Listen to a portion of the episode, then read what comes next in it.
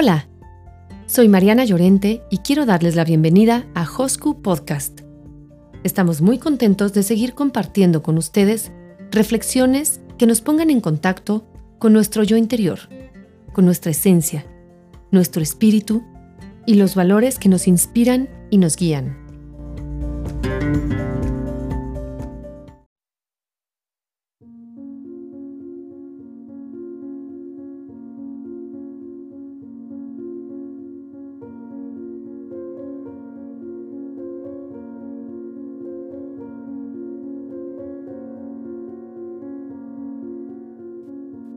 En la lectura de hoy vamos a tomar un tema muy importante. Haciendo alusión a la próxima semana, el Día de la Mujer, habrá quienes consideren muy radical esto que van a escuchar, pero bueno, yo los quiero invitar a que la reflexión sea profunda, a que consideremos que empoderarse no significa hacer menos a nadie, que buscar igualdad no tiene por qué crear odio entre géneros y que buscar igualdad de género tampoco tiene por qué crear zanjas infranqueables o distancias irremediables. Simplemente hay que conocer a profundidad pues todas las partes. Esto es Sentencia de divorcio de autor desconocido. Se presentan ante el juez una pareja con sus respectivos abogados, ya que están en trámites de divorcio. El abogado de la mujer reclama para ella el 50% de la venta de la casa, propiedad de los dos cónyuges, así como una pensión de por vida por la cantidad de 500 dólares que, según enumera, serán para cubrir los gastos de electricidad, teléfono y una pequeña lista de gastos mensuales. El abogado del hombre protesta, alegando que él no tiene ninguna obligación hacia su mujer, toda vez que ya los hijos son mayores de edad, están casados y ella bien puede ir a trabajar y mantenerse por sí misma, y que ella nunca contribuyó a la manutención de esa casa, ni aportó ningún dinero para la compra de la misma. El juez escucha ambas partes y se queda indeciso por un momento, leyendo los documentos. De pronto, se escucha a la mujer llorando y el juez le dice, ¿Qué le pasa, señora? Señor juez, yo creo que es cierto, así que voy a aceptar la sentencia de divorcio sin ninguna obligación de parte de mi marido hacia mi persona. Después de todo, yo bien pudiera ser una mujer profesional e independiente. El juez le pregunta, ¿y por qué usted no se convirtió entonces en una mujer profesional e independiente? ¿Hubo alguna razón que se lo impidiera? Realmente, señor juez, no había ninguna. Fueron decisiones tomadas voluntariamente por mí. ¿Pudiera ser más explícita y enumerarme esas razones que usted alega? Bueno, cuando me casé, yo acababa de graduarme de la escuela secundaria. Mi intención era estudiar enfermería, pero no había dinero para pagar los gastos de dos personas estudiando. Así es que le dije a mi esposo que estudiara él, luego lo haría yo. Bien, ¿y qué pasó? Porque cuando él se graduó de ingeniero, no empezó usted.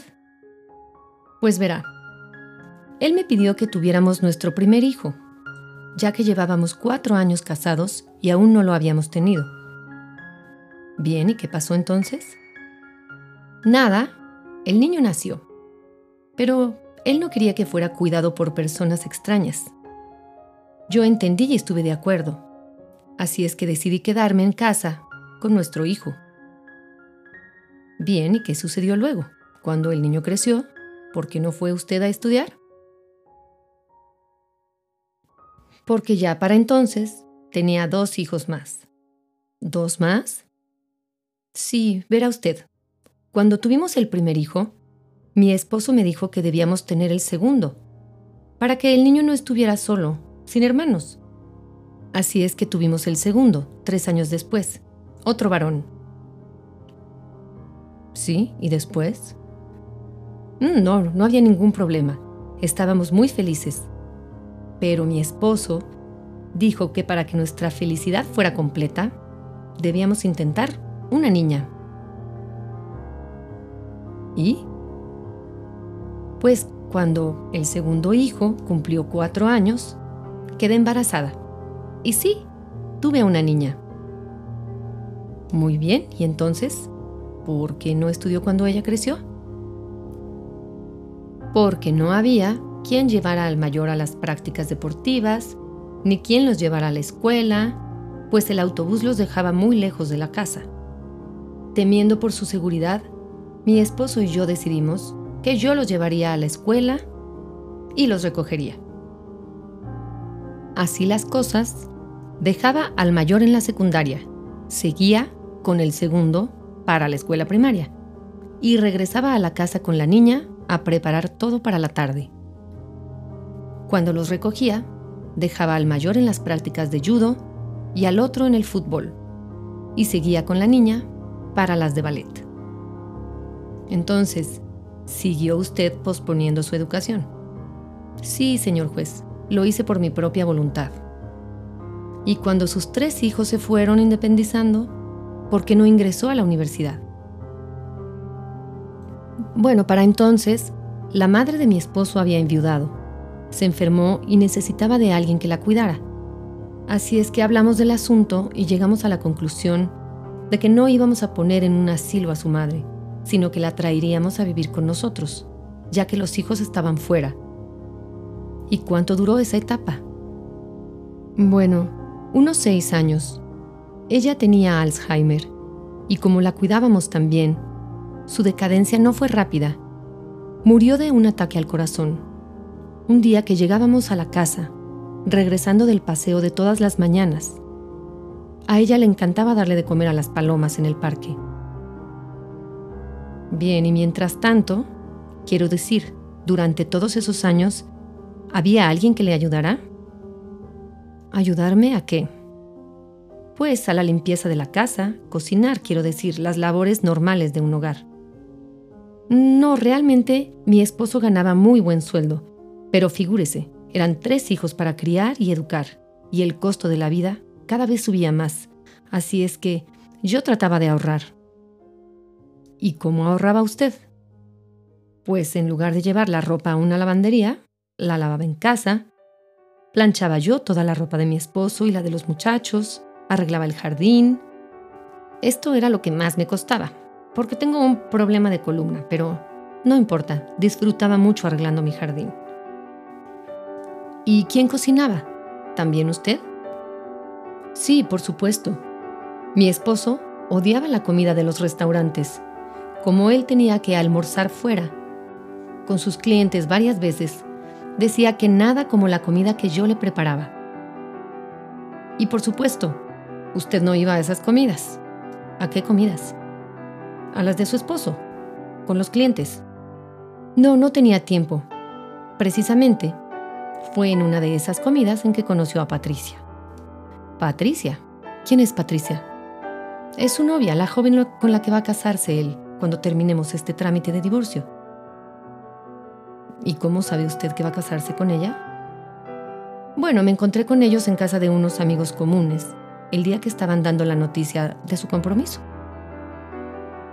El juez se queda mirando a la mujer y al ex esposo. Se levanta, toma las carpetas con todos los papeles y se retira. Todos se quedaron mirándose unos a otros Alguno encogió los hombros, se sentaron a esperar que regresara. Al poco rato, el juez regresó. Se sentó y se ajustó las gafas. Entonces, cerró las carpetas, las puso a un lado y dijo, Señora, he revisado cuidadosamente estas demandas y he llegado a las siguientes conclusiones. Primero, el divorcio se adjudica con fecha efectiva a partir de hoy. Segundo, su esposo no tiene que pasarle una pensión. Al oír estas dos decisiones, el abogado y el marido se miraron con inteligente regocijo. Y el juez prosiguió. Tercero, usted se queda como dueña absoluta de su casa, del Mercedes-Benz, propiedad de su ex esposo, de la cuenta de ahorros, la de cheques, las pondrá a su nombre inmediatamente sin tocar un solo centavo o tendrá que devolverlo. Igualmente, la declaro beneficiaria absoluta de sus seguros de vida, así como de sus planes de retiro. También será obligación de su ex esposo seguir pagando su seguro médico hasta que usted muera. Mi decisión se basa en la suma de todos los sueldos que como administradora, cocinera, chofer, servicios de lavandería, jardinería y enfermería, usted prestó a su esposo, incluyendo hijos y suegra. Esta decisión será apenas una retribución parcial de salarios retenidos por los 26 años de servicio ininterrumpido que usted ha prestado. Como hay que ser objetivos, sabemos que su esposo no podría pagar esa deuda. De ahí que pagará lo que si bien no es suficiente, será relativamente justo. Además, él pagará sus gastos de educación, transporte y libros. Si usted decide regresar a la universidad a estudiar la carrera que elija.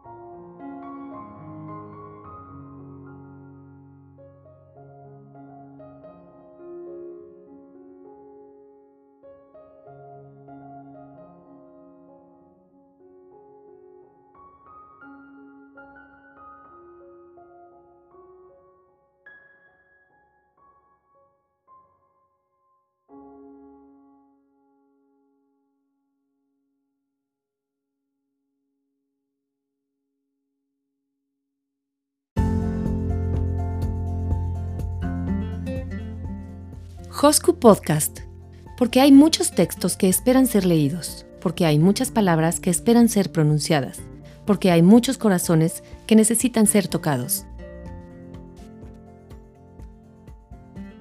Gracias por escuchar Hosku Podcast. Hasta la próxima.